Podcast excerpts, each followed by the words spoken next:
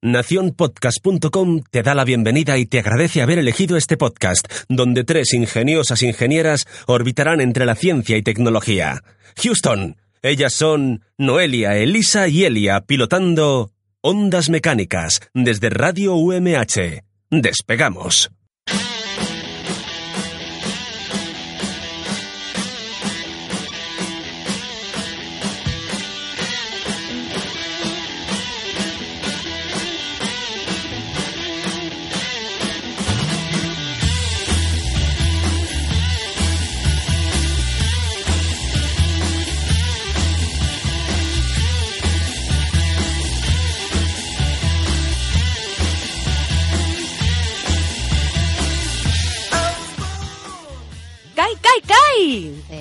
Zen, zen, zen. Kai, ¿C? Cuando me propusiste hablar de Kai, pensé evidentemente en Kaisurf. Ay, siempre pensando en las diversas formas posibles para crear la oportunidad de intentar abrirte la cabeza. ¿Recuerdas que el programa de hoy se llama Elia Noelia y la fábrica de chocolate?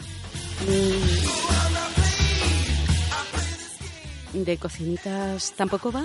Eh, creo que acabas de entrar en parada mental no programada. Si te hablo de ERP, del Enterprise Resource Planning, de inventarios, de líneas de producción, de Lean Manufacturing, de Kanban, de sistemas de producción Toyota, que por cierto lo tenemos muy fresquito. Eh, logística, eh, Noelia, ¿te vas enterando, cariño mío? Y tenías que haber empezado por ahí. Ahora está todo muy claro. Vamos a hablar sobre fábricas y metodologías de fabricación. Pues vamos a poner en marcha la línea de producción. Que a este paso no nos sacamos la prima media. Enciende el cronómetro, Sonia Martínez, que seguro que la alcanzamos. ¡Arrancamos máquinas!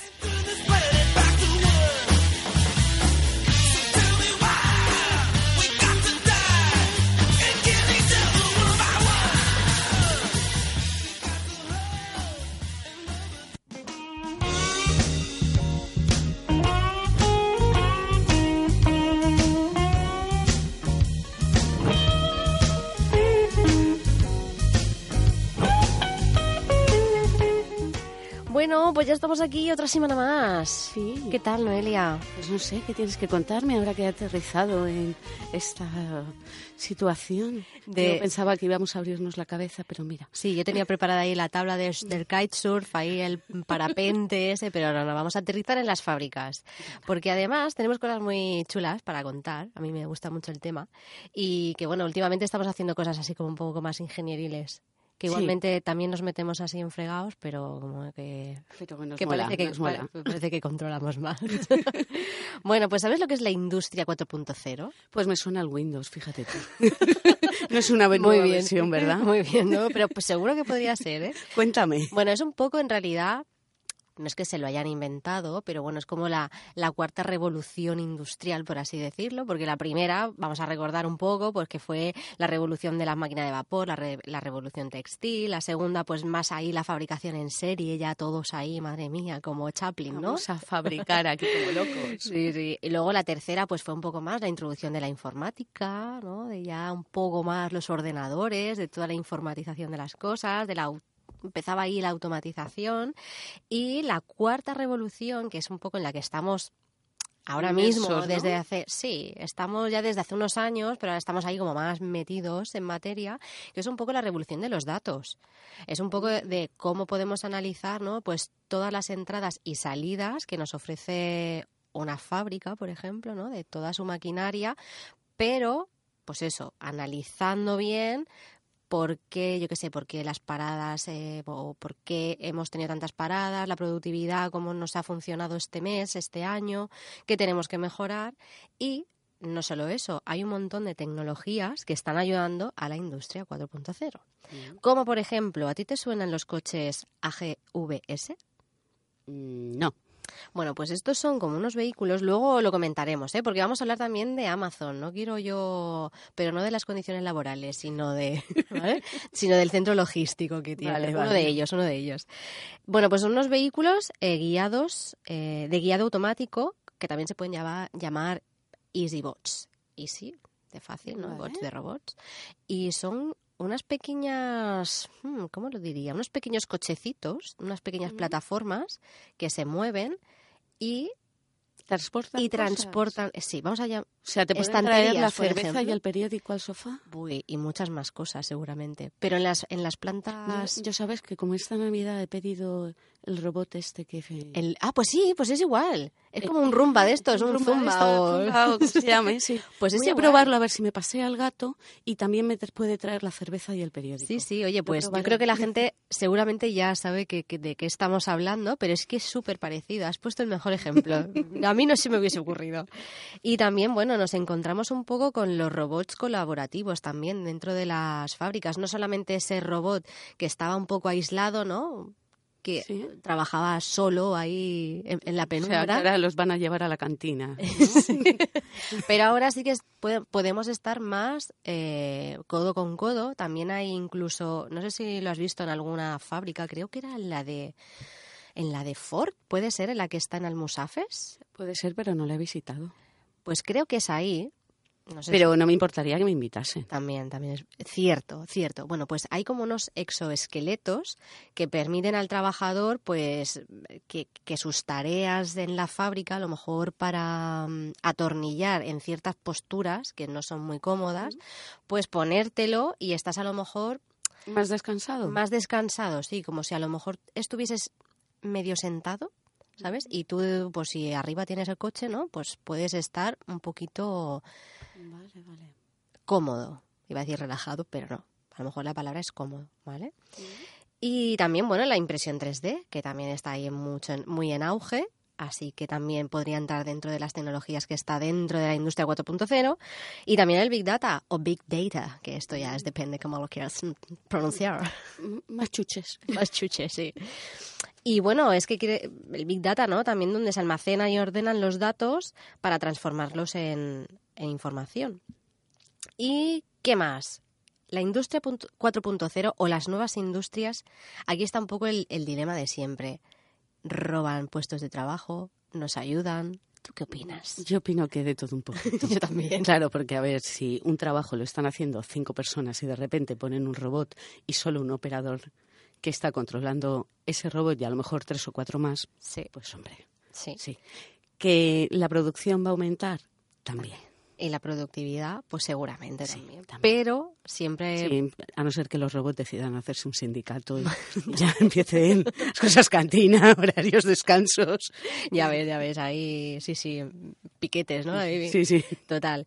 Bueno, pues sí que es verdad. Y bueno, no, no le hemos dicho a la gente, pero vamos a tener audios Sí. durante, durante el día de hoy que precisamente nos van a ayudar un poco a entender cómo está pues automatizada la industria, para qué sirve, eh, las ventajas ¿no? que nos puede ofrecer. Así que estad muy atentos porque dentro de poquito pondremos alguno. Y bueno, ¿qué más cosas? Bueno, también creo que hablando esto de las profesiones que se pueden destruir algunas, creo que también son como nuevos retos. También nos podemos enfrentar a nuevas oportunidades laborales. De hecho, pues a día de hoy vemos profesiones que no estaban antes. Qué bien, ¿Cómo cuál? me, ha, me ha encantado este Dime. silencio. Bueno, pues a ver, por ejemplo, antes no había tanta gente controlando precisamente las máquinas, o antes estaba el operario que simplemente se, eh, se preocupaba de, pues, de atornillar, como hemos dicho, pero ahora sí que está mucho más empleado en en saber cómo funciona esa máquina. Ya no solamente ¿no? el hecho de, de producir mecánicamente, sino que ahora todo la toma de decisiones y de, bueno, sí, de digitalización de las máquinas al final. Y bueno, pues eso, hay que buscar oportunidades, que eso es una, una cosa muy buena. Y luego también traigo unas ideas, porque me vi muchos vídeos y me he leído muchos artículos sobre la industria 4.0 y me he quedado con algunas ideas así antes de poner el siguiente audio. Es que el petróleo de la economía actual son los datos.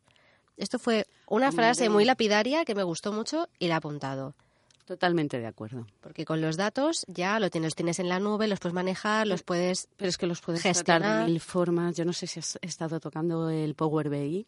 No. Ah, bueno, eso es lo del Excel que me dijiste. Eh, sí, bueno, pero no es solo Excel. Está el Excel Pivot, pero el Power BI va más allá. Puedes tratar datos de infinidad de sitios, los puedes coger, manejar.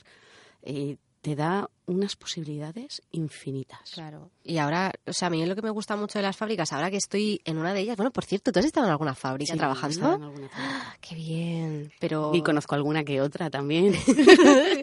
Buena mala, uy. No, no, no, bien, bien, bien, muy bien. La verdad es que la verdad es que la experiencia de como ingeniero estar dentro de una fábrica eh, yo creo que todo el mundo tendría que estar aunque sea una semana vivirlo Es porque que yo es algo como diferente. ingeniero nunca he estado dentro de una fábrica.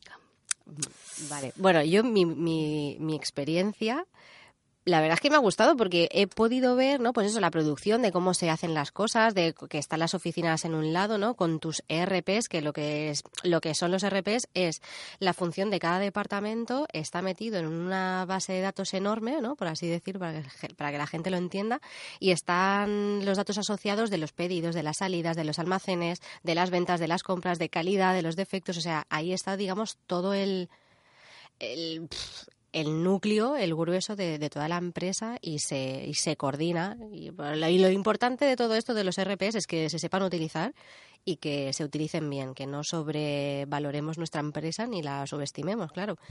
Pero bueno, eso, más... Ah, bueno, y ahora actualmente también estoy en una, que lo tengo que decir, estoy, vamos, ahí a pie de fábrica, súper a gusto, súper bien, y viendo la producción de primera mano. Así que es algo muy interesante, de verdad, que como carreras técnicas y, y demás, la verdad que estar en una fábrica, te digo que es, aprendes más, que te da Sí, más experiencia en un año de fábrica Sí. que en 20 de oficina. Sí, sí, sí, eso es cierto. Bueno, más cosas. La realidad aumentada. La realidad aumentada también te permite en la industria 4.0 pues estar, trabajar, ¿no? Desde, la, desde la distancia o poder ver producciones a tiempo real, pero sin estar ahí. O sea, en plan rollo Matrix, que no solamente la realidad aumentada es para videojuegos, o sea, también es para la industria, que es básico y fundamental. ¿Qué pasa? Que claro, sí, con esto aumentan- aumentamos competitividad, como hemos dicho, pero también requiere una inversión muy importante, que unos retos, por ejemplo, en España, reales, que uno de los objetivos de, de la industria que se pretende es que la industria sea el 20% del PIB en 2020 En España. en España. Entonces son, pues esos retos. Y otro de los retos es introducir esta digitalización, esta transformación digital en la industria, en las pymes también, sobre todo, y en las pymes menores de 10 empleados, que es lo que más hay también. Sí, esas transformaciones yo creo que son las más complicadas. Claro, exactamente. Porque es más difícil llegar. Exacto. Eso al final imagino que tendrá que ser por redes colaborativas, ¿no? Para que te salga o al empresario más, más a cuenta, más rentable. Bueno, en fin, es un, es un tema muy interesante. Pero tenemos que tener en cuenta que sin personas no hay revolución. Que esa también fue una frase que me gustó mucho y me la anoté. Así que vamos a pasar ahora a un audio que es de bueno una amiga nuestra que se llama Conchi que trabaja en el sector automovilístico y nos tiene que contar cosas muy interesantes. Así que dentro audio. Hola, mi nombre es Conchi y soy ingeniera en automática electrónica industrial. He trabajado desde siempre en, en el sector del automóvil. Bueno, en este sector el, el nivel de exigencia y de automatización creo que han ido creciendo a la par. Si, nos fijamos en cómo hacían los coches hace 60 años, bueno, aquello era un proceso manual, con unos costes y una productividad pues muchísimo más baja que, la que tenemos ahora. Por ejemplo, en, mi empresa actual yo trabajo como, como jefa de proyecto, eh, especialmente con líneas robotizadas, y cada una de las máquinas está conectada en red. Esto te, te, permite que, por ejemplo, tú desde la oficina puedas ver en, tu ordenador pues la, productividad de, tu máquina, qué tiempo de ciclo lleva, cuándo ha parado, por qué ha parado, y además te permite controlar aspectos como, como la calidad. ¿no? Por ejemplo, ahora, si un operario quiere poner en marcha eh, una máquina, primero tiene que pasar un, control de, la calidad. Una vez que él confirma a través de una pantalla que la calidad del producto es ok, entonces la máquina te, te permite empezar la producción. Entonces, eh, este tipo de, de, ayudas como captación de datos y automatiza automatización de, estos procesos te, te permite ser, ser competitivo. ¿no? En, el mundo laboral actual, las, las empresas eh, no, no, permiten ni, ni, un, ni, un, ni, un, solo fallo. ¿no? La competencia es, es bestial.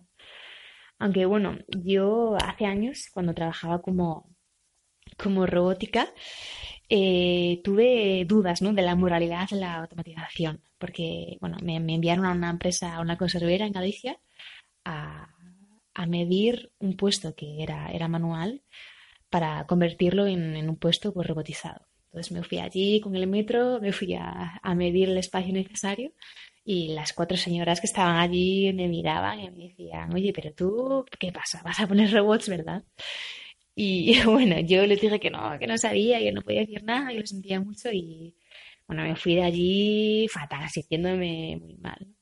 Pero bueno, luego reflexioné y me di cuenta de que si una empresa no, no es competitiva, no es capaz de, de ofrecer un producto con una, con una calidad mejor y pues un, un, plazo y un coste mucho menor, pues se irá a la quiebra, ¿no? Y eso ocurre en, todos los sectores.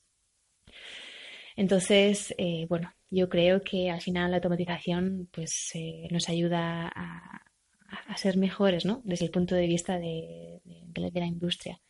Y bueno, además también puede llegar a, ayudar, ¿no? A la gente. Por ejemplo, en, la planta de, Ford en Valencia, se están eh, ahora mismo implementando pues, los cobots, que son robots colaborativos, que lo que hacen es que, por ejemplo, en un trabajo que es eh, ergonómicamente malo o que produce fatiga y cansancio al operario, pues les puede ayudar. Por ejemplo, ahora eso, en, Ford tienen un, brazo robotizado que hace que es para atornillar, hace que el operario pues no, no tenga que ejercer esa fuerza. Entonces es, es muchísimo, muchísimo, muchísimo mejor. Y bueno, hasta aquí mi, mi chapa. Así que bueno, muchas gracias por, por, por darme la oportunidad y nada, que que, que, que os sigo en las mecánicas. Un saludo. Pues bueno, la verdad, ella lo, sí, sí, lo ha explicado mejor que yo lo de Ford, ¿verdad? Que ya había dicho que era para sentarte, no sé qué, era un brazo robotizado, así en plan Terminator. Hay Mazinger Z, ¿sabes? Te pones dentro y estás ahí atornillando el coche. Pues sí, súper interesante. Ya también hemos visto cómo, pues eso, ¿no? Que también te sientes mal, en plan, voy aquí a poner... Sí, a quitar curro. Ya, pero bueno. Bueno, más cosas que también son súper interesantes. El centro logístico de Amazon. Bueno, lo que estábamos diciendo antes de los... Eh, los vehículos estos ASGV, si no me equivoco, AGVS, perdón. La rumba de la, industria, ¿no? industria. Bueno, pues es brutal. O sea, el proceso de, de cómo trabaja Amazon a nivel pedidos, llega el pedido, porque es que tienen como 40 muelles donde llega todos los productos, o sea, es que es claro, es que bestial. Los productos además llegan de diferentes compradores, vendedores.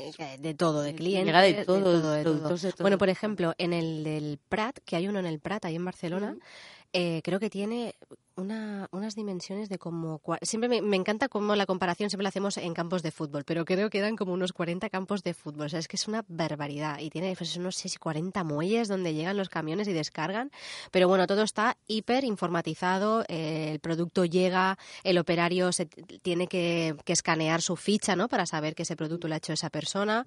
Eh, todo llega y tiene como tengo unos datos revisan que es todo correcto no y luego lo meten en sí todo va en, etiquetitas no donde se describe el producto para saber toda la trazabilidad del mismo o sea es brutal. Tienen en esa planta como unos más de 20 kilómetros de cinta transportadora sabes por donde van ahí todos los productos es brutal.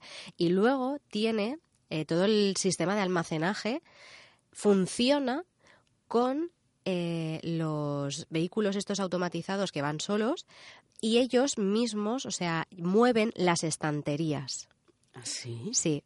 Los productos se almacenan según el tamaño, ¿vale? Y entonces eh, es que es brutal. Es que te ves vídeos y es brutal cómo ves un, estanterías moverse, solas, y se acercan siempre al operario y el operario ya va seleccionando todos los pedidos que, le han hecho, lo va metiendo en cajas, esas cajas las envía para empaquetar. Es que claro, si las estanterías eh, se mueven, el, el, espacio de los pasillos lo estás ganando en espacio de almacenamiento. Claro, es que es, es que es brutal. O sea, se mueve, está todo, ¿cómo era? Y como mm, imantado, el recorrido, ¿no? Tiene así. Y Claro, lo que es el, aparatito este, el robot por eh, arriba, en la tapa superior, tiene como un lector que en la parte inferior de la estantería es donde tiene esa estantería ese código ese para que se para reconozca. ¿vale? Porque así sabe ese robot que tiene que ir a esa estantería, va por ella, la coge, la traslada al operario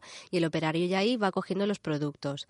Es más, dato también súper curioso, que eh, cuando van a empaquetar los productos, evidentemente, el producto ya lleva una etiqueta que te indica qué tipo de paquete necesitas para embalar. Eso es fantástico. Así, para que todo, ¿sabes?, sea súper cuadriculado, para que todo salga fenomenal. Otro dato súper curioso de las compras que hacemos los españoles es que solemos tener más eh, actividad de 10 de la noche a 1 de la madrugada. Claro, ¿Vale? estamos descansados y los niños duermen. que es eh, un 49 más de actividad respecto a Alemania, por ejemplo. O sea, era un dato súper curioso. Y bueno, no sé, cosas así que os pueda contar de, de Amazon. Bueno, pues sí, que, que por ejemplo, el hacer así los, los pedidos, ¿vale? Esto aumenta la eficiencia en un 20%, un 20%, que lo que antes tardaban 15 mi- 90 minutos en hacer los pedidos y tal, ahora, por ejemplo, se puede reducir a 15 minutos. Es que esto, solamente pensando en lo grande que es ese almacén, o sea, 15 minutos no son nada. No, claro, y piensa en todas las hojas de ruta y esos, to- esos 15 más 15 más 15. Exactamente. Bueno, pues hablando un poquito más así de logísticas y de producciones, tenemos otro audio que nos lo ha hecho Cristina de la empresa IPIC y nos va a contar también qué software tienen ellos. Hola, buenas. Eh, mi nombre es Cristina Flores, trabajo en la empresa IPIC Ingenieros. IPIC es una consultora especializada en organización industrial con más de 20 años de experiencia. Eh, nuestra sede está ubicada en Alcoy, Alicante. Eh, actualmente soy la responsable de comunicación de, de la empresa. Eh, trabajo, estoy más enfocada ahora en el tema de, de la digitalización en nuestra área desarrollada por nosotros mismos con un software. Eh, este software se llama DUIT, es un sistema MES de captación de datos en planta a tiempo real, que bueno, nos, nos aporta información a tiempo real de las máquinas junto a esa información que necesitamos que nos aporte el operario tras un terminal táctil. Tenemos alrededor de unas 35 implantaciones a nivel nacional e internacional hechas hasta el día de hoy. Eh, estamos con, con, bastante movimiento actualmente y, tenemos cada vez eh, empresas más interesadas por, por, adquirir nuestro software. Eh, podríamos hablar en concreto de muchos casos de éxito porque eh, las mejoras obtenidas son bastantes tras, tras implantar un sistema MES como, como puede ser DUIT pero podemos hablar de forma genérica que, que la, la, principal mejora que, que, obtenemos al implantar un sistema MES hoy en día en cualquier empresa, en primer caso es eliminar esos papeles, esa, esos papeles que muchas veces no, nos quitan tanto tiempo en la producción o que tampoco son al 100% fiables. Implantando un sistema MES estamos obteniendo información de manera objetiva, estamos obteniendo información real de las máquinas, las máquinas no mienten, sabemos en cada, en cada momento si están en marcha o están en paro, eh, es en ese momento el operario cuando nos indica ese motivo de parada o ese motivo de, de, de bajada de, de, velocidad en cualquier caso, por lo que mmm, las mejoras obtenidas como os decía, son bastantes. Por otro lado, eh, siempre observamos esa, esa mejora del OE. O sea, lo que hacemos es mejorar esos KPIs, mejoramos las disponibilidades, mejoramos los rendimientos, mejoramos la calidad del producto. ¿Por qué? Porque conocemos a tiempo real lo que ocurre. Eh, conocemos dónde están las bajadas de velocidad, en qué momento se ha dado, eh, en qué producto, en qué orden y en qué referencia eh, conocemos las, tra las trazabilidades de, las materias primas, desde lo que entra hasta lo que sale. Eh, tenemos un control tan exhaustivo, exhaustivo de, la planta, perdonad, que, que nos permite tener esas acciones correctoras en el menor tiempo posible. Esto se traduce en mejoras de incluso un 15% de aumento del OE, que realmente a la final este 15% se puede traducir en muchos euros. Por lo tanto, eh, hoy en día eh, implantar un sistema MES es una solución prácticamente obligatoria para, para las empresas, para, para, toda la industria. El digitalizar la planta es un proceso que debe de hacerse tarde o temprano. las máquinas eh, estén adaptados, adaptadas o no, no es problema, porque nosotros ah, tenemos varias soluciones dependiendo de, si se puede acceder o no al automata de la máquina. Por lo tanto, eh, lo dicho, hoy en día un sistema MES prácticamente es una obligación. Si queremos tener un control total de lo que ocurre en producción y queremos tener una trazabilidad directa desde lo que entra hasta lo que sale, cumpliendo fechas de entrega, controlando lotes y controlando a tiempo real dónde tenemos los operarios y sabiendo qué función desempeñan, el sistema MES es una solución que se tiene que acometer tarde o temprano. Dentro de la industria 4.0 es algo que debe hacerse. Pues sí, es algo que debe hacerse. Y quiero simplemente apuntar un par de conceptos que ella ha mencionado, porque puede ser que haya gente, y a mí me pasó, ¿eh? que en uno de ellos no sabía lo que era. El sistema MES, ha repetido varias veces el sistema MES.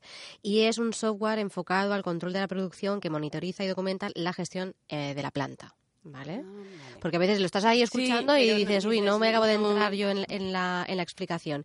Y luego también, para la gente que no lo sepa, el indicador OEE, que significa Overall Equipment eh, Effectiveness, eh, mide la eficiencia general de los equipos de la planta, ¿vale? Que es algo que me gusta a mí cuando yo estoy ahí leyendo cosas y no entiendo, me las apunto y lo busco y luego lo digo. Qué aplicadita Sí, y luego, últimos datos, mm, datos de robots que esto me ha encantado. A ver, las ventas globales en robots industriales se han duplicado en cinco años. ¿De acuerdo? Y esto lo dice la Federación Internacional de Robótica. Vale, y va a ser la tendencia. Y va a ser la tendencia. o sea, en 2017 se compraron 381.000 robots, pero es que en 2021 se prevé que la cifra sea de 630.000 interesante, sí. Luego también, el 73% de las ventas lo copan China, Japón, Corea del Sur, Estados Unidos y Rusia. Alemania. Ah, vale. Empezar con el digo, pues será Rusia. Sí. Los fabricantes de robots, estos son datos, ¿eh? Soy, voy dando ahí pum, pum, pum, pum. Los fabricantes más punteros en robots es Japón. Hombre, ¿cómo no? Y la industria manufacturera de Corea tiene la densidad de robots más alta del mundo. Vaya. ¿Cómo te quedas? Claro, porque en Corea se hace mucho componente electrónico, móvil. son todos hijos únicos. Les faltará manos. Luego, también, últimos datos. La industria que utiliza más robots es la automotriz. O sea, la de los coches, ¿vale? Con un 33%. Luego la eléctrica y electrónica con un 32%, que están ahí a la par. El metal en un 10% y ya está. Y todo lo demás a mano. Y todo lo demás, pues eso, ¿de acuerdo? Que estos son los mayores suministros que, emplean robots. Y luego, ya por ultimísimo, eh, decir que datos de esto de, uy, hay más robots que humanos, ¿no? En, la, en las fábricas nos están comiendo, ¿no? Vale, pues estos son datos reales. 85 robots por cada 10.000 empleados. O sea que tampoco hay que asustarse tanto. Y ese es el promedio global, ¿de acuerdo? En Europa hay 106 por cada 10.000, en Estados Unidos 91 y en Asia 75. Así que con estos datos nos vamos a ir al, al último audio. Hola, mi nombre es Paloma Babiloni, soy fundadora de Emotional Coach y exdirectora de recursos humanos de alguna que otra multinacional. Es un placer haber sido invitada por Ondas Mecánicas para hablar acerca de la productividad y la eficiencia en fábricas. Para hacer este audio más práctico, os voy a hablar acerca de las palabras clave para que una organización sea productiva y eficiente. La primera de las palabras clave, sin duda, para mí es eh, la estrategia. Yo defino la estrategia como la proyección a futuro de aquellos objetivos que deseo conseguir. La estrategia viene como a pintarnos en un lienzo en blanco nuestro deseo de futuro. Es como nuestro libro guía para conseguir los retos. La estrategia contiene una de las palabras clave que es importantísima dentro de las plantas productivas y dentro de cualquier organización. Y para mí esa segunda palabra clave es la planificación. La planificación engloba las tareas a ejecutar para conseguir la estrategia definida, las fechas de realización de dichas tareas, así como las personas responsables de dicha ejecución. Otra de las palabras clave de la que os quería hablar es sin duda equipo. Dentro de Emotional Coach nos dedicamos a desarrollar y potenciar esta palabra el equipo como el centro de toda productividad y eficiencia. Los equipos que nos encontramos en muchas ocasiones en las empresas con las que colaboramos ni tan siquiera están constituidos como tal. Y esto es así porque en ningún momento se han puesto sobre la mesa los valores, las normas, las costumbres, conversaciones que envuelven a dicho equipo y que al final definen al mismo. En general, a los equipos lo que más les cuesta es tener conversaciones sanas, cómplices y cooperadoras. Por ello, cuidar esas conversaciones y generar los espacios para ellas son puntos clave del equipo y del líder. Con esto os traigo la última palabra clave, el líder. El líder tiene una función importantísima que es favorecer las conversaciones del equipo, ofrecerles luz en momentos de penumbra y recordarles que son un equipo. Por ello, resumiría la productividad en estas cuatro palabras. Estrategia, planificación, equipo y líder. Os quiero mandar un enorme abrazo, Elisa, Noelia y Elia. Daros la enhorabuena por este programa y como me lo permiten, queridos oyentes, me encantará veros en mis redes, Instagram, YouTube y LinkedIn Paloma Babiloni, Emotional Coach. Os mando un enorme besazo, que tengáis un buenísimo día. Chao. Qué maja, es más maja que las pesetas. Esta nos va a quitar el trabajo aquí en la radio, tú. Yo es que además la conozco profesionalmente y es que es increíble, es muy innovadora. No, sí, los tips que nos ha dado, la verdad es que ha dado en el clavo perfectamente. Bueno, y con esto ya me despido por la sección, o sea, mi sección por hoy y seguimos.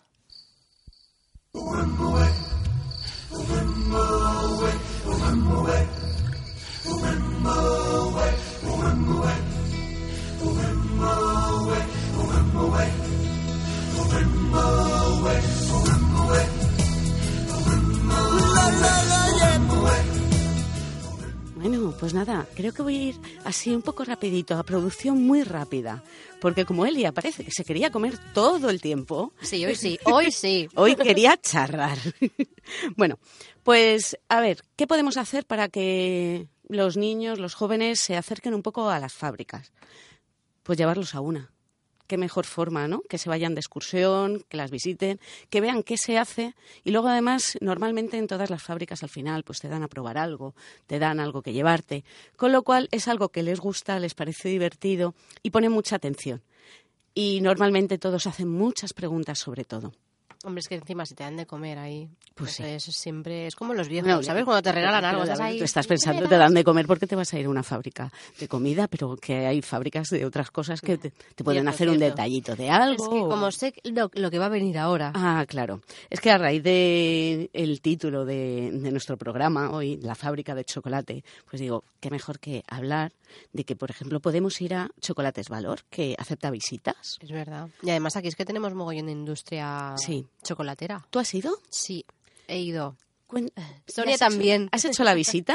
He hecho la visita, sí. Nos hicieron el recorrido por toda la planta, nos hicieron, o sea, nos pusieron un breve vídeo, un poco así para contarnos la historia, y luego ya nos pasaron a, a fábrica y, a ver el proceso productivo, ¿no? es muy chulo, sí. Vale, yo es que la conozco la, fábrica nada más, pero por otros temas, no por visitas. Pero sí, nos dieron a probar el, el, cacao ese amargo de primera prensa. Mira, eh, no me digas que eso está bueno porque eso está asqueroso. Sabe a café, que más... un poco más, ¿no? Madre mía. Para, claro. Si, si es que al final el chocolate este tan puro, puro, pica. O sea, a mí por lo menos me pica. Sí, sí, eso está fuerte. Sí. Bueno, pues nada, tienen eso lo que comentaba Elia, el Museo de Chocolate, puedes saber, saber de dónde proviene el cacao, la evolución de los procesos y el museo se fundó en 1998 y posee una de las mejores colecciones de maquinaria. Y lo tenéis muy cerquita, está en la vila. Sí. Así que otro que se puede visitar y además ahora con las fechas que se acercan como que apetece. Turrones al artesano. Ay, qué rico. En Gijona. ¿A ti qué, qué, turrón te gusta más? El blando. El, Yo soy del blando, sí. A mí... Yo soy fan. Pues no lo sé, ¿eh? Es que últimamente ya no estoy turronera. ¿No? Pues yo... Mm, el de suchar. Ay, es que luego eso te da un empacho con las cigalas y todo. Sí, no, no, yo soy del blando.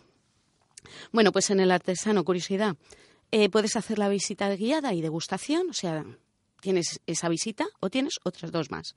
Una visita guiada con taller en la que colaborarás a producir un producto o bien una visita guiada con elaboración de lotes navideños, con lo cual te puedes ir con la familia y al final de la jornada te llevas tu lote navideño a casa.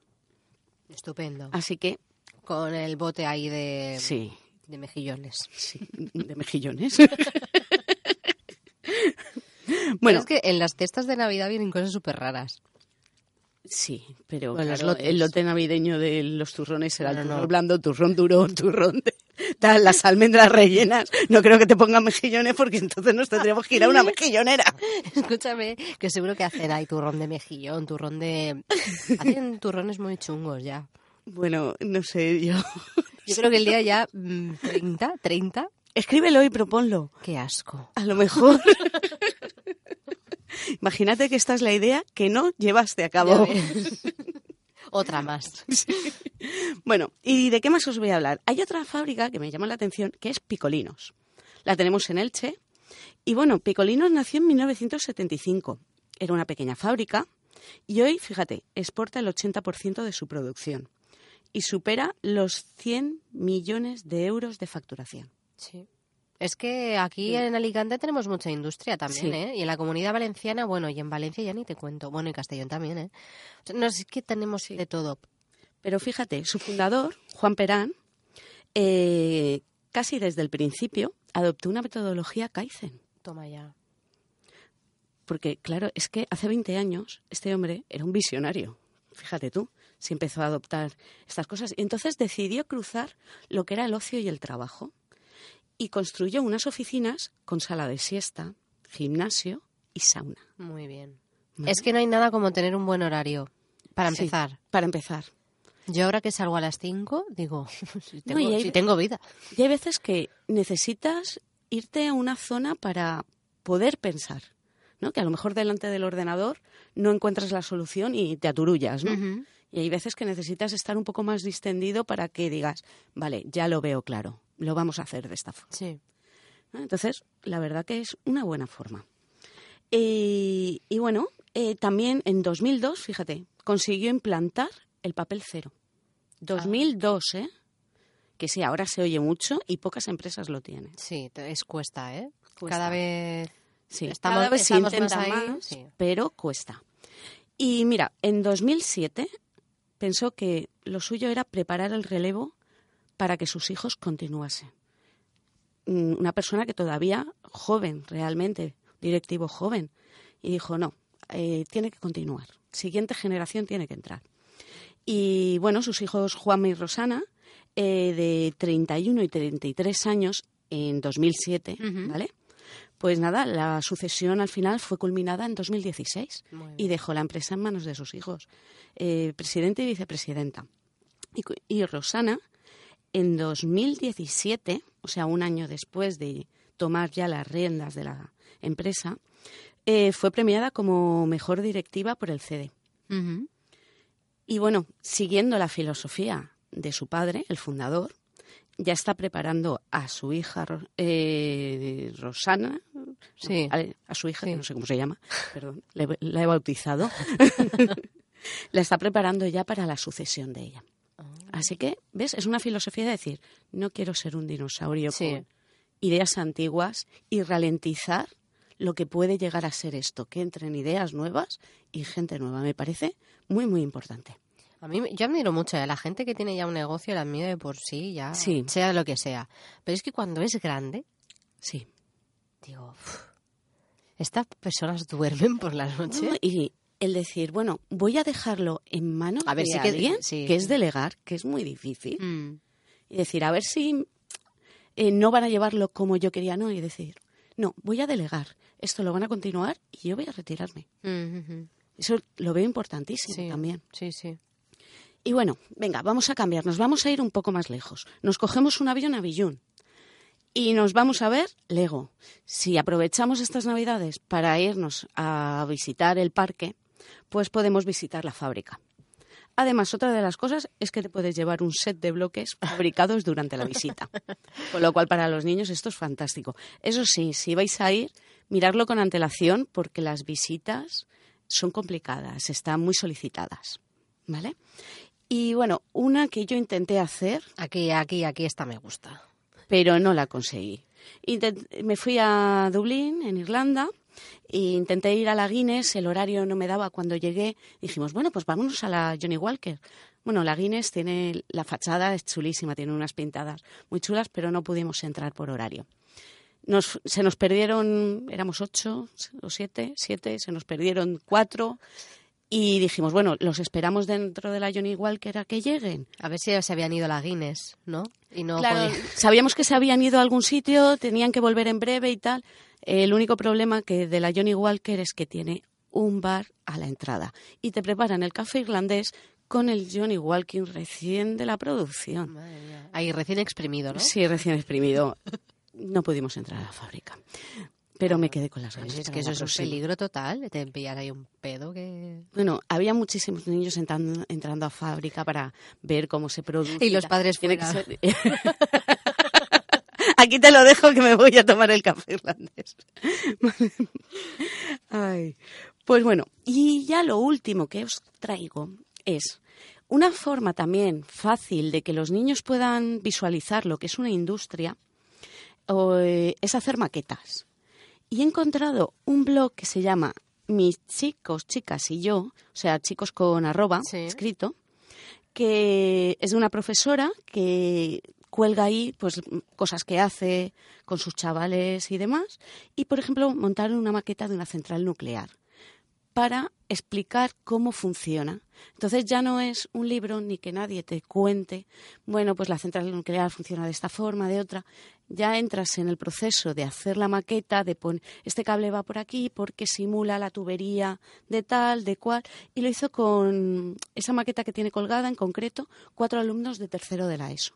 Con lo cual me parecía muy interesante comentar que se pueden hacer maquetas de diferentes procesos productivos para que la gente joven pues entienda un poco más lo que es. Sí, se implique ahí, ¿no? Sí. Muy bien, muy bien. Sí. Oye, qué, qué bien. Y con esto y un bizcocho, nos vamos a la siguiente sección.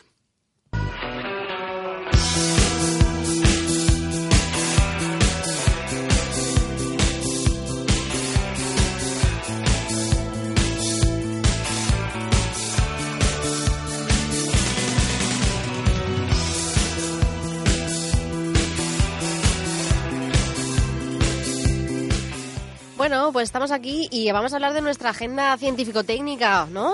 Sí. ¿Qué te parece? Venga, rápido, cuenta. cuento, cuento. Pues, a ver, noviembre. Nos centramos en noviembre y así un poquito más, mediados de noviembre hacia adelante, ¿de acuerdo? ¿Y qué tenemos? La Semana de la Ciencia. Bueno, la Semana de la Ciencia empezó así a principios, pero si estáis escuchando este programa, que seguro que sí, os podemos decir que el 17 de noviembre si estás por Madrid, si estás concretamente en algo en Alcobendas, puedes tener una charla con científicos sobre la vida en el universo. Muy interesante. Luego, el día 18 de noviembre, puedes asistir a la exposición Alas y Colores, que es eh, de 10 a 5 y media, en el Real Jardín Botánico. Así que hay en Madrid también.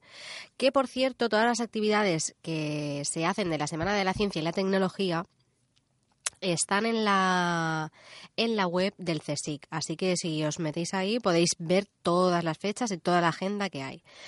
Más cosas que también me ha gustado mucho. El día 17 de noviembre hay una visita guiada en Alcoy, aquí en Alicante, al poblado fortificado en la altura en, en la altura de la época islámica, así que te- tiene que ser súper interesante. Luego también, más cosas. El día 23 de noviembre en Alicante está el primer Congreso de Inteligencia Artificial en el ADA. O sea, que, que para quien quiera asistir, que se inscriba ya, porque me parece a mí que esto va a volar. Volar. Creo que es gratuita la asistencia, ¿eh? No, lo- no lo he apuntado, pero me da a mí que sí que era gratuita. Y bueno, para finalizar, el día 29, la verdad es que esta agenda ha sido muy alicantina. Lo siento, lo siento a nuestros oyentes internacionales. Pero bueno, el día 29 de noviembre en el Group Center Alicante a las 6 te- se celebrará la presentación del libro Inteligencia Artificial 101 cosas que debes saber hoy sobre nuestro futuro, escrito por Las Rouhianien, espero pronunciarlo bien porque es bastante complicado, que es experto en nuevas tecnologías, videomarketing, marketing digital e inteligencia artificial Pues apuntado queda. apuntado queda y espero que os super encante. Así que con esto pasamos a nuestra última sección.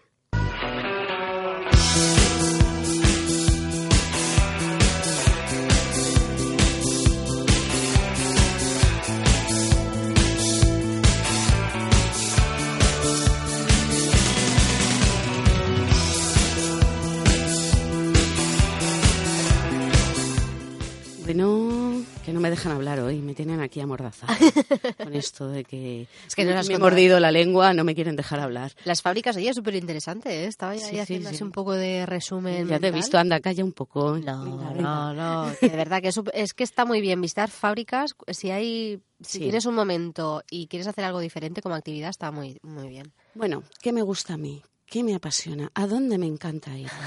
Te gusta montar muebles, Sí. te gusta hacerlos. Sí. Bueno, sí, pero me encanta ir al Ikea. Y te gusta. Para mí es como un día de vacaciones. ¿Qué hacemos? Vamos al Ikea. Y luego me llevo muebles para seguir montando en casa.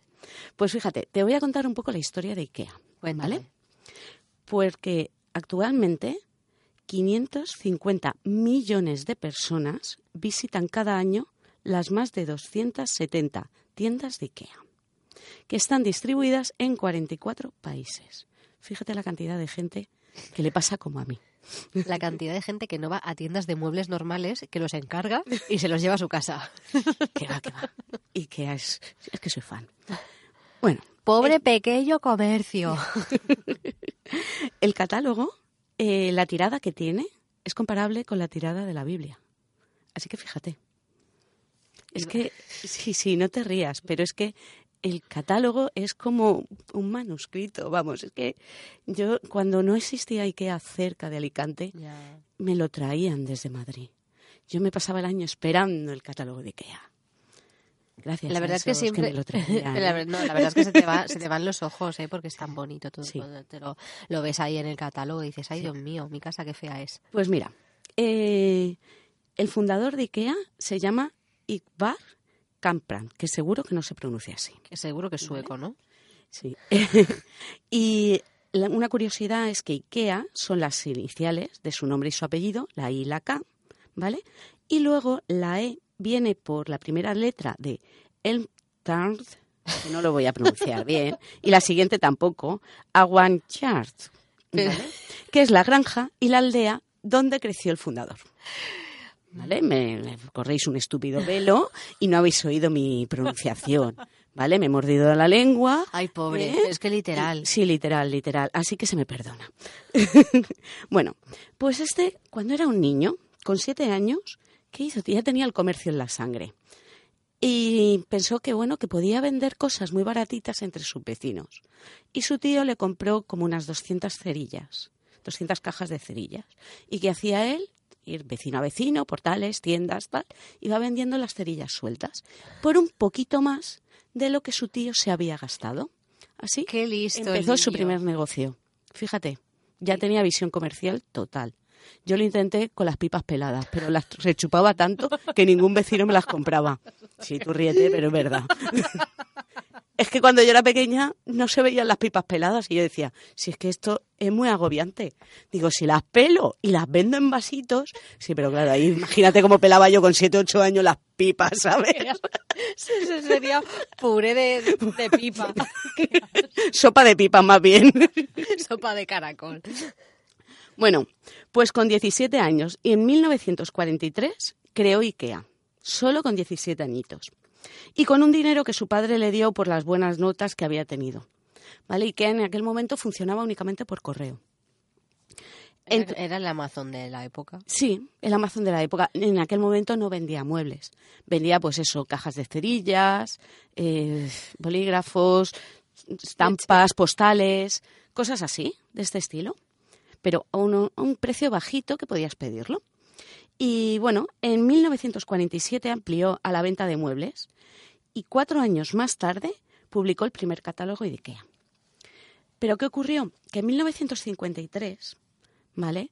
La competencia ya era feroz. Entonces, para seguir en el mercado, tuvo que bajar mucho los precios. Tanto que tuvo que bajar la calidad del producto. Entonces se le acumulaban las reclamaciones, sobre todo porque la gente veía los muebles en un catálogo, en una foto. Entonces no se hacían la idea real de cómo era el mueble. Fíjate, y él se plantó, estuvo ahí a puntito, a puntito de extinguirse, ¿vale? Se ve que se hizo un dafo como Dios manda y dijo, ¿cuál es mi debilidad? Que la gente no ve los muebles. ¿Qué voy a hacer? Montar una exposición de muebles, que los sigan pidiendo por correo, pero que puedan venir a un sitio y que los vean. Muy bien. ¿Vale? Y así lo hizo. Entonces eh, ya podían ver el producto, organizó la, la, exposición de manera circular, basándose en un museo. No me acuerdo ahora exactamente cuál era, creo que Guggenheim, a lo mejor me estoy arriesgando, Bueno, ¿vale? No te preocupes. Y bueno, ¿qué ocurrió? Que eh, la cosa resultó también que digamos que la competencia eh, le quería hacer boicot de cualquier forma. Entonces, cuando veían camiones suyos, se los intentaban boicotear, eh, amenazaban, porque él compraba los muebles a diferentes fábricas, ¿no? Cuando se enteraban de que compraba muebles en una de- determinada fábrica, amenazaban a la fábrica con que se les seguía vendiendo muebles, no podrían, no venderían a nadie más, tal. Entonces le cerraron, le prohibieron tanto como persona como como empresa ir a las ferias de muebles. O sea, el boicot era Total. increíble. Era una el apestado. El apestado, sí, sí, el apestado porque le iba bien. O sea, los celos eran muchos. Ya. Es que rollito Sí. fábrica... ¿Qué ocurre? Que entonces dijo, bueno, ¿qué pasa? ¿Que no me quieren vender muebles? Esto se me está complicando mucho. Vale, pues los voy a fabricar. Y punto. Me pongo mi fábrica, fabrico los muebles y los vendo. Solución. Problema, solución. Sí, sí. Me parece fantástico. Y cosas que tiene IKEA. Mira, pues tiene una política de logística inversa, muy curiosa, porque intenta reducir los costes al máximo. El embalaje plano. Porque claro, tú que te lleves un mueble, que un armario empotrado a tu casa, ¿vale? Que lo tengas que trasladar ocupa muchísimo. Aparte, a ellos al traerlo. Tú al llevártelo. Si no tienes un coche grande, un furgón y demás, ya es imposible. Si te lo empaquetan pa- en un paquete plano, ¿cuánto puedo cargar en un camión para traerlo a la tienda? Una barbaridad. Y además tú te lo puedes llevar en tu coche utilitario y te lo montas en tu casa. Con lo cual me ahorro el ensamblarlo antes de vendértelo. Así que todavía voy hilando más. Eh, esto es que lo veo un negocio redondo. Fíjate, en 2011, además, idearon el palé de cartón. ¿Por qué? Porque reduce costes, espacio y peso. Y además es mejor para el medio ambiente. Y si- no se quedaron ahí, porque dijo, bueno, es que claro, tú tienes un palé y te tienes que adaptar a las medidas del palé. ¿Y por qué no se adapta el palé a las medidas del paquete? ¿Por qué tengo que mandar un palé si a lo mejor necesito mandar medio? Entonces, hay una cosa que se llama loading ledge, que son como unas Loading, piezas... loading, loading. perdón, perdón. Loading. loading, loading. Hoy se me perdona todo. Son como unas piezas de polipropileno que soportan hasta 300 kilos. Entonces esas piezas eh, como que las enganchas directamente al paquete y puedes crear el pale a la medida que te convenga. O sea, que adaptas totalmente el pale a carga. Luego, ¿qué hace? Reduce los desplazamientos del producto. ¿Por qué? Porque hay artículos que pasan a la- de la fábrica a tienda directamente. No hay ningún intermediario. Con lo cual, los costes también son menores. Y no hay almacenaje, no hay stock y no hay nada. Claro, el almacenaje es donde tú vas a recoger el producto, entonces no estás gastando. El montaje ya hemos dicho que lo montas en la posventa, con lo cual. Y bueno, y si no te apañas, pues él te vende ayuda para que vayan y te monten los muebles a tu casa. Claro. O si no te ves un Negocio redondo, te te ves un todo. en YouTube. Claro. y- Eh, luego, te compra los muebles usados para venderlos también en IKEA, que tiene una sección de muebles usados. Ah, Sí. pues eso no lo sabía. Sí, es que tiene muchas cosas así que no, no se sabe. Por ejemplo, también tiene la recogida de bombillas bonificada, te dan unos vales. También los textiles. Recoge textiles, eh, los utiliza para el destino de Cáritas y luego eh, en productos que fabrica con esos textiles reciclados. Y también, bueno, eh, ¿qué le falta? ¿Tú qué crees que le falta a IKEA que no tiene? Porque yo creo que lo tiene todo, excepto una cosa. Mm, Pues ahora mismo me, me, me quedo así ojiplática, ni idea. ¿Ni idea? Pues vender ataúdes. Ah. La tarjeta más ojiplática. Mira, eh, es lo que no venden, pero hay una compañía que se llama Norwoods Casket Company que tienen un kit de ataúd por 600 dólares. Así te lo montas en familia y es como una forma de llevar el pesar. Ah, pues mira. Pues sí me parece buena idea, ¿eh? Mira, y te voy a poner un audio Sí.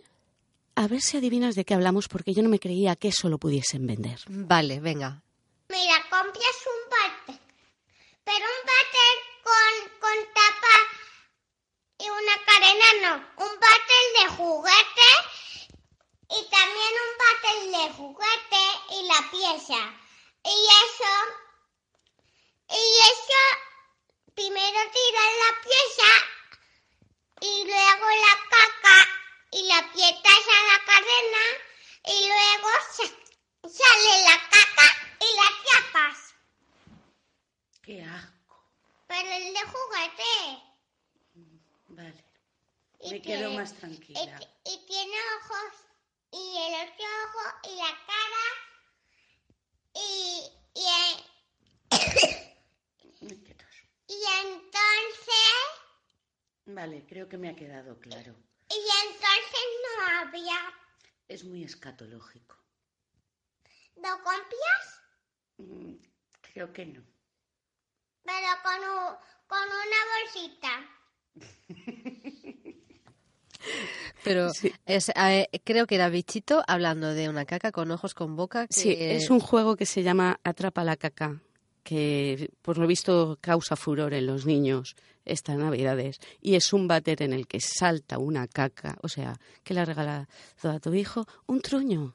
Un truño, porque tienes que atrapar el truño. Vamos, me parece de locura. Muy bien, muy bien. Así que... Pero esto con las fábricas IKEA... Yo me parece, sí, pero es que me parece alucinante Ah, vale, este vale. tipo de cosas. Yo digo, si es un mensaje subliminal. No, no, no, no, no, que este tipo de cosas la fabrique. Sí, sí, sí, sí. Me parece alucinante. Oye, pues ¿Que tenías algo que recomendar? sí, tengo un par de recomendaciones y con esto ya, vamos, se nos, ha pasado la hora casi volada. Bueno, primera recomendación, eh, programa que hace Luis Quevedo y se llama La Otra Ciencia. Eh, se hace por la tele, o sea que hay que tener... Es en Telemadrid, me parece. Hay que tener tele, Hay que tener tele y hay que estar viviendo en la Comunidad de Madrid. Así que bueno, o si no, te, también te pones ahí... eh, Bueno, imagino que por en YouTube internet, a lo mejor internet, también, ¿no? todo, todo se Venga. puede averiguar. Y luego la última recomendación es un podcast que es nuevo, que se estrena este mes de noviembre, que se llama Reacción en Cadena, presentado por Marta Ferrero. Así que nada, vamos a estar muy pendientes, a ver qué tal.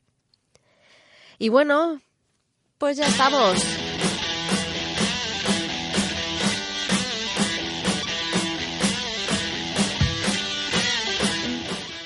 Pues, ya estamos. ya Síguenos en estamos. Facebook. Ay, Noelia, que ya estamos. Twitter. Ay, que ya estamos. Somos Ondas Mecánicas. Y por cierto, Elia, ¿qué tal ha ido nuestros niveles de producción? Bueno, bueno, bueno, pues podríamos decir que estamos en el camino de la mejora continua, pero vamos a tener que dejarlo aquí. Vamos a parar la línea de producción por cambio de turno. Hasta pronto.